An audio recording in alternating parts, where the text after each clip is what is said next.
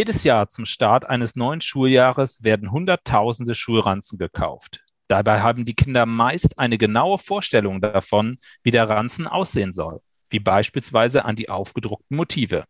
Doch es gibt andere Kriterien, die beim Kauf beachtet werden sollten. Viele Menschen denken, dass bei einem Schulranzen die Passform und das Gewicht zählen. Zweifelsfrei sind das wichtige Punkte, aber mindestens genauso wichtig ist die Sichtbarkeit in der Dunkelheit. Nur ein Schulranzen mit ausreichend fluoreszierenden und retroreflektierenden Anteilen wird von den Autofahrern in der Dämmerung gesehen und somit auch das Kind, das ihn trägt. Eine gute Sichtbarkeit von Schulkindern im Straßenverkehr hilft, Kinder zu schützen und Unfälle zu vermeiden. Passen coole Designs und Sicherheit zusammen? Welche Aussagen trifft die Norm für Schulranzen und müssen alle Schulranzen der Norm entsprechen? Diese und weitere Fragen werde ich mit meinem heutigen Gast, Herrn Wolfgang Hahn, Obmann des DIN-Normenausschusses Schuhranzen und Mitarbeiter im DIN-Verbraucherrat diskutieren. Hallo, Herr Hahn, schön, dass Sie heute bei mir zu Gast sind. Hallo, Herr Kaufmacher. Ja, Herr Hahn, vielleicht äh, als ganz einfachen Einstieg und auch für unsere Zuhörerinnen und Zuhörer, stellen Sie sich doch einmal bitte kurz vor.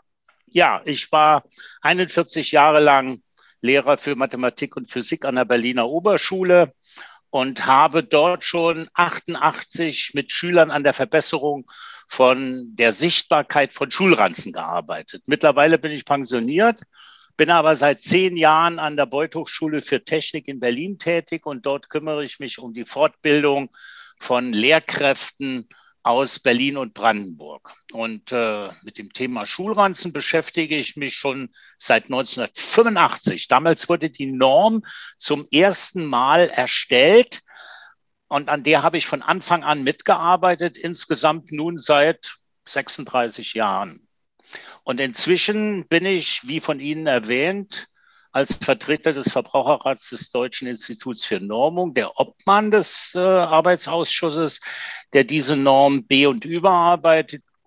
Ja, Herr Hahn, vielen Dank für die kurze Vorstellung. Bevor wir jetzt ins Eingemachte gehen, möchte ich unseren Zuhörerinnen und Zuhörern kurz erläutern, äh, warum das Thema Schulranzen überhaupt die Kann beschäftigt. Denn die Kann kümmert sich ja normalerweise um Themen des Arbeitsschutzes und äh, das hängt einfach damit zusammen, dass zu den Unfallversicherungsträgern neben den Berufsgenossenschaften auch die Unfallkassen zählen.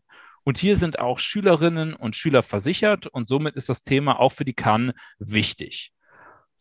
Herrn, Sie sagten eben, dass die Norm für die Schulranzen 1985 erarbeitet wurde. Ähm, Normen werden ja turnusgemäß überprüft auf die Aktualität und den Stand der Technik. Da hat sich doch in der Zwischenzeit äh, einiges getan. Können Sie uns da vielleicht mal einen ganz kurzen Überblick geben? Ja, diese Überprüfung findet bei allen Normen immer in regelmäßigen Abständen, nämlich alle fünf Jahre statt. Und speziell bei dieser Schulranzennorm, ähm, als die entstand, kam eine Empfehlung rein, dass Ranzen nicht schwerer sein sollen als zehn Prozent des Körpergewichts des Kindes. Das kennen viele Eltern auch und gehen auch mit diesem Argument in einen Laden, um einen Ranzen zu kaufen.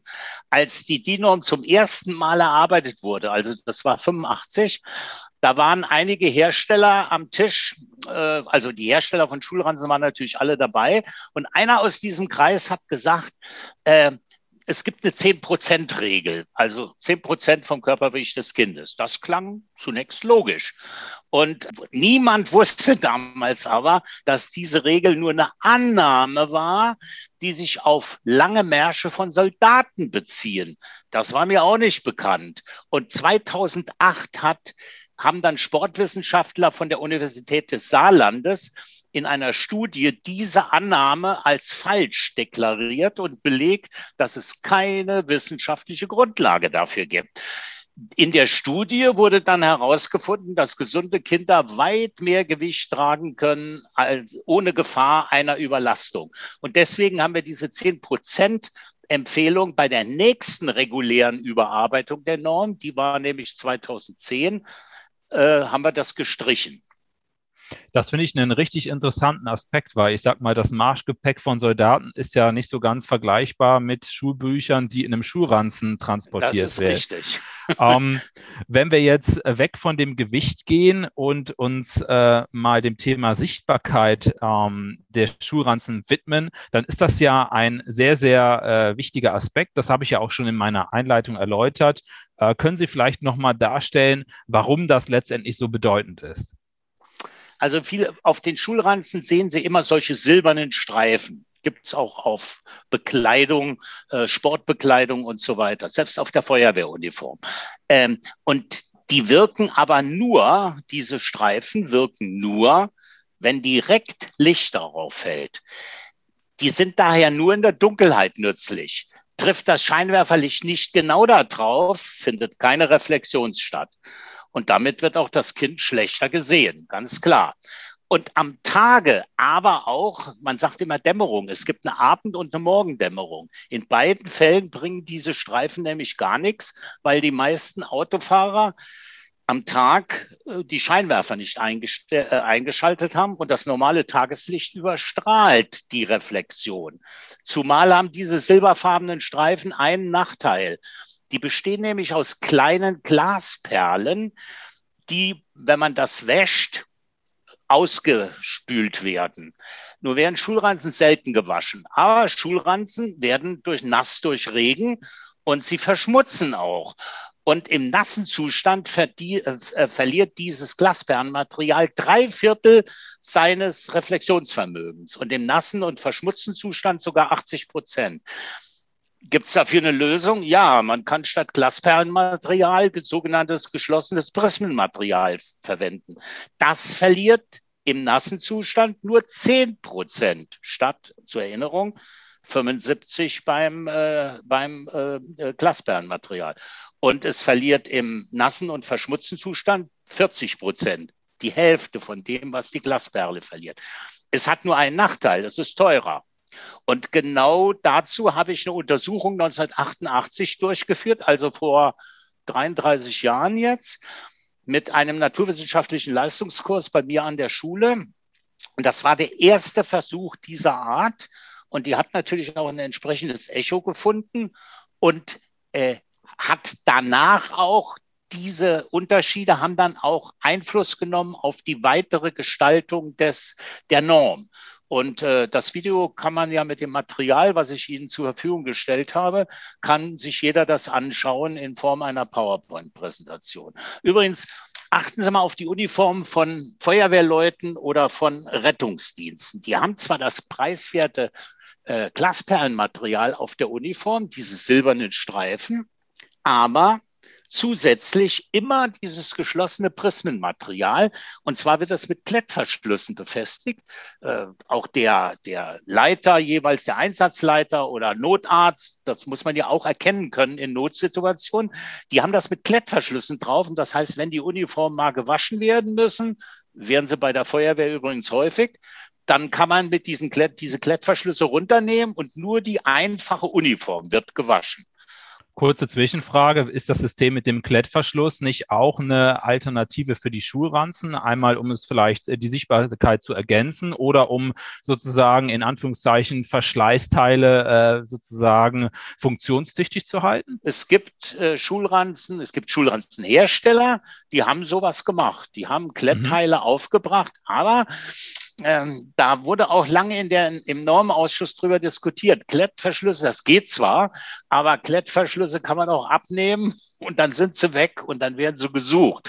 Es ist immer aus Sicht für Kinder. Die Erwachsenen machen sowas nicht. Aber Kinder äh, machen das etwa und dann ist das Ding weg und dann sagt er, wo ist denn der Klett, wo ist denn mein Warnzeichen? Und dann suchen sie das. Es ist schon besser, wenn der Ranzen ausreichend Sicherheitsaspekte hat, dann können Sie zusätzlich auch noch was Klettiges draufpappen. Dagegen habe ich nichts. Und äh, die Hersteller äh, haben natürlich sich am Anfang mit Händen und Füßen etwas gesträubt gegen das teure Material, habe ich auch Verständnis für. Aber wie gesagt, diese Entwicklung kann man sich in der PowerPoint-Präsentation genauestens angucken. Ich habe dann dazu noch mal eine andere Frage. Und zwar, wir haben ja jetzt sehr äh, viel über die silbernen äh, Streifen gesprochen, ja. die sozusagen reflektieren, wenn äh, ein Scheinwerfer beispielsweise das anstrahlt. Ja. Ähm, es gibt ja auch fluoreszierendes Material. Welche Rolle spielt denn dieses bei den Schulranzen?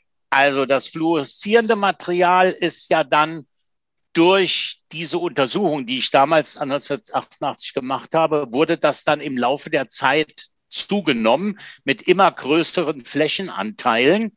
Und dieses Material wandelt ein Teil des für das menschliche Auge unsichtbare UV-Licht um in sichtbares Licht. Dieser Anteil beträgt etwa beim Tageslicht sechs Prozent.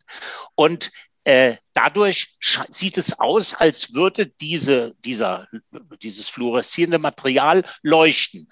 Der Vorteil am Tag und speziell in der Morgen- und Abenddämmerung wird man wesentlich besser wahrgenommen, denn äh, diesen Effekt kennen Sie auch von Feuerwehrfahrzeugen und Sie mal drauf. Die haben mittlerweile alle Fluoreszenzfolien drauf und speziell in der Morgen- und Abenddämmerung leuchten die extrem stark, weil anteilig überwiegt das UV-Licht durch die unter- und aufgehende Sonne. Da kommt nicht mehr so viel Sonnenlicht an, aber der UV-Anteil bleibt gleich. Und deswegen leuchten die in der Morgen- und Abenddämmerung extrem. Das fällt einem immer direkt auf. Früher haben die ganz teure Farben genommen. Äh, Feuerwehr, weiß ich, Feuerwehrrot war siebenfach lackiert, schweineteuer. Äh, mittlerweile klebt man Folien da drauf, die wesentlich besser sind und wesentlich billiger in dem Zusammenhang. Wie ist es denn? Wir haben ja jetzt über verschiedene Möglichkeiten gesprochen, äh, wie man den Schulranzen gut sichtbar gestalten kann. Wie sieht denn aus Ihrer Sicht die ideale Lösung aus? Ist es ein Mix zwischen äh, diesen beiden Lösungen, die wir angesprochen haben, oder mhm. was äh, stellen Sie sich da letztendlich vor? Also man, das hängt auch viel von der Kreativität und ähm, wie die Schulranzenhersteller sowas gestalten. Also mittlerweile, es gibt übrigens auch Kombimaterial, das heißt, dass beide Eigenschaften Eigenschaften, äh, fluoreszierend und, und dieses äh, retroreflektierende Material hat. Aber das ist noch teurer. Es gibt zwar Ranzen, die kann man kaufen, aber dann kostet ein Ranzen, heute kostet ein guter Schulranzen 200 Euro. In dem anderen Fall ähm, kostet es 400. Es gibt auch welche mit Leuchtdioden und einer Batterie drin und so. Klar, aber das sind Ausnahmefälle. Der Standard Schulranzen sollte die DIN-Norm erfüllen. Und wenn er die DIN-Norm erfüllt, die ist aber freiwillig, muss man dazu sagen. Alle Normen sind freiwillig, von einigen Ausnahmen abgesehen.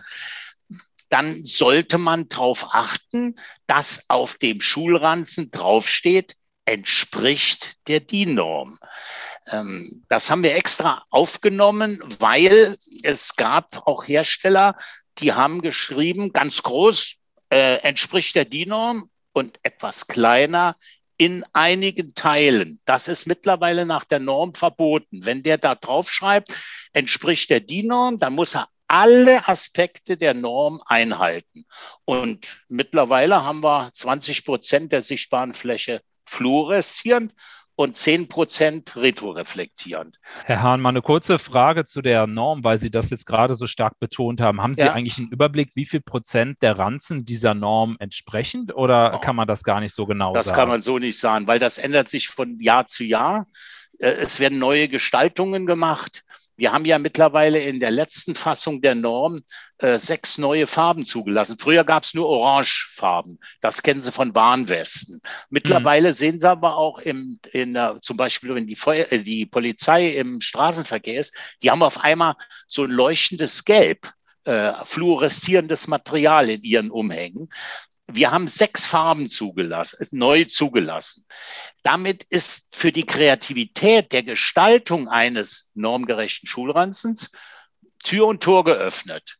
Der muss natürlich nicht nur diese Reflexion erfüllen, der muss regenwasserdicht sein, der muss eine gewisse Belastung aushalten, der muss aus einer bestimmten Fallhöhe runterfallen und darf nicht sofort kaputt sein. Die äh, Schlösser müssen, das ist alles in der Norm exakt festgeschrieben, sonst können Sie auch einen Sack nehmen. Das ist, äh, das ist ein gutes äh, Beispiel sozusagen, um aufzuzeigen, wie groß die Vielfalt auch der Norm ist. Ich würde nochmal gerne nochmal zurück auf den Punkt der Kreativität kommen, weil ich glaube, ja. das ist ein ganz interessanter Aspekt und wahrscheinlich doch auch ein Zielkonflikt, ne? denn äh, wie kann denn sozusagen das Design und die Sicherheit zusammenpassen? Sie haben jetzt über die Anzahl der Farben gesprochen. Den Eltern äh, geht es wahrscheinlich darum, dass die Kinder sicher zurückkommen. Äh, die Kinder sehen wahrscheinlich das Design und die Motive äh, in erster Linie äh, als wichtig an. Wie passt das zusammen? Ja, also ein cooler Ranzen nach Kinderwunsch ist nicht immer ein sicherer Ranzen. Im Konfliktfalle sollten die Eltern auch mal ein Machtwort sprechen. Ich muss Ihnen ganz ehrlich sagen, es gibt fast bei Schulranzenkäufen gibt es immer Konflikte, wenn die in Geschäft gehen. Das Kind will unbedingt Prinzessin Lilifee drauf haben oder der Junge will von Paw, Paw Patrol was drauf haben. Und da ist ihm alles andere nicht so wichtig. Und äh, ja, die gute Sichtbarkeit und die Warneigenschaft, ja, äh, da muss man in der Hinsicht manchmal Kompromisse schließen, dass vielleicht Prinzessin Lilifee nur als Klettverschluss draufkommt, aber alles andere funktioniert. Solche Schulranzen gibt es. Nur viele Eltern äh, scheuen den Konflikt, um das mal sehr dezent auszudrücken. Das ist, glaube ich, ein ganz anderes Thema. Aber der Punkt mit dem Klettverschluss und das Motiv da so drauf zu machen, ist ja letztendlich äh, eine ganz gute Lösung. Äh, was mich noch interessieren würde, ist, wie kann ich denn als Verbraucher im Geschäft erkennen, ob der Schuhranzen der Norm entspricht und damit halt auch die Anforderungen der Sichtbarkeit erfüllt? Also, entscheidend ist, und deswegen finde ich auch dieses Gespräch, was wir hier führen, hoffe ich, dass das ein bisschen zur Aufklärungsarbeit von Eltern beiträgt. Bei Ranzen, die der Norm entsprechen, 5824, können die Eltern sicher sein, dass Ergonomie und Sichtbarkeit, aber auch Aspekte Regensicherheit und Stabilität eingehalten werden. Schulranzen, die nicht der Norm entsprechen, dürfen ja diese Bezeichnung nicht führen dann muss man abwägen. Ganz hart formuliert, was nützt der coolste Ranzen, wenn das Kind nach dem Unfall in der Abend Morgendämmerung wegen schlechter Sichtbarkeit des Ranzens das Frühstück im Krankenhaus aus der Schnabeltasse zu sich nehmen muss. Ich weiß, dass das Konflikte gibt, aber die Frage ist, was ist mir lieber? Ich klebe lieber mit einem Klettverschluss die Prinzessin Lilifeder drauf und achte darauf, dass der Ranzen der Norm entspricht. Und das steht immer dick drauf. Entspricht DIN 58124. Und wenn Sie darauf achten, dass so ein Schild da dran ist, dann können Sie sicher sein, Sie haben einen guten Kauf gemacht. Und dann hängen Sie Prinzessin Lilifee als Puppe hinten dran oder wie auch immer. Ja, um da sind wir wieder beim Thema Kreativität. Um den Kinderwunsch um das, zu erfüllen. Genau, ja. um den Kinderwunsch zu erfüllen. Aber das ist ja nochmal ein sehr gutes und eindeutiges Signal, dass man auf diesen Hinweis der Norm achtet. Unbedingt, muss. unbedingt. Der ist entscheidend. Ja, Herr Hahn, wir sind jetzt schon am Ende des Podcasts angekommen. Ich möchte mich an der Stelle ganz herzlich bei Ihnen bedanken, dass Sie bei mir zu Gast waren. Mir hat das richtig Spaß gemacht. Ich finde, das Thema Schuhranzen ist ein sehr interessantes und wichtiges Thema. Und äh, wir alle hoffen ja, dass uns die äh, Corona-Pandemie wieder verlässt und äh, alles wieder den äh, Alltag wieder zurückkommt. Und da spielt ja auch die Schule eine wichtige Rolle. Äh, ja. Ich meine, die Sommerferien stehen in einigen Bundesländern kurz bevor, aber das neue Schuljahr will ja dann auch wieder anfangen und vielleicht äh, findet der ein oder andere Zuhörer Zuhörer oder Zuhörerin diesen Beitrag äh, beim Kauf äh, hilfreich. Genau. Ich danke Ihnen für das Gespräch und hoffe, dass die Leute sich für sichere Sachen entscheiden. Ja, liebe Zuhörerinnen und Zuhörer, wir sind am Ende der heutigen Folge angekommen.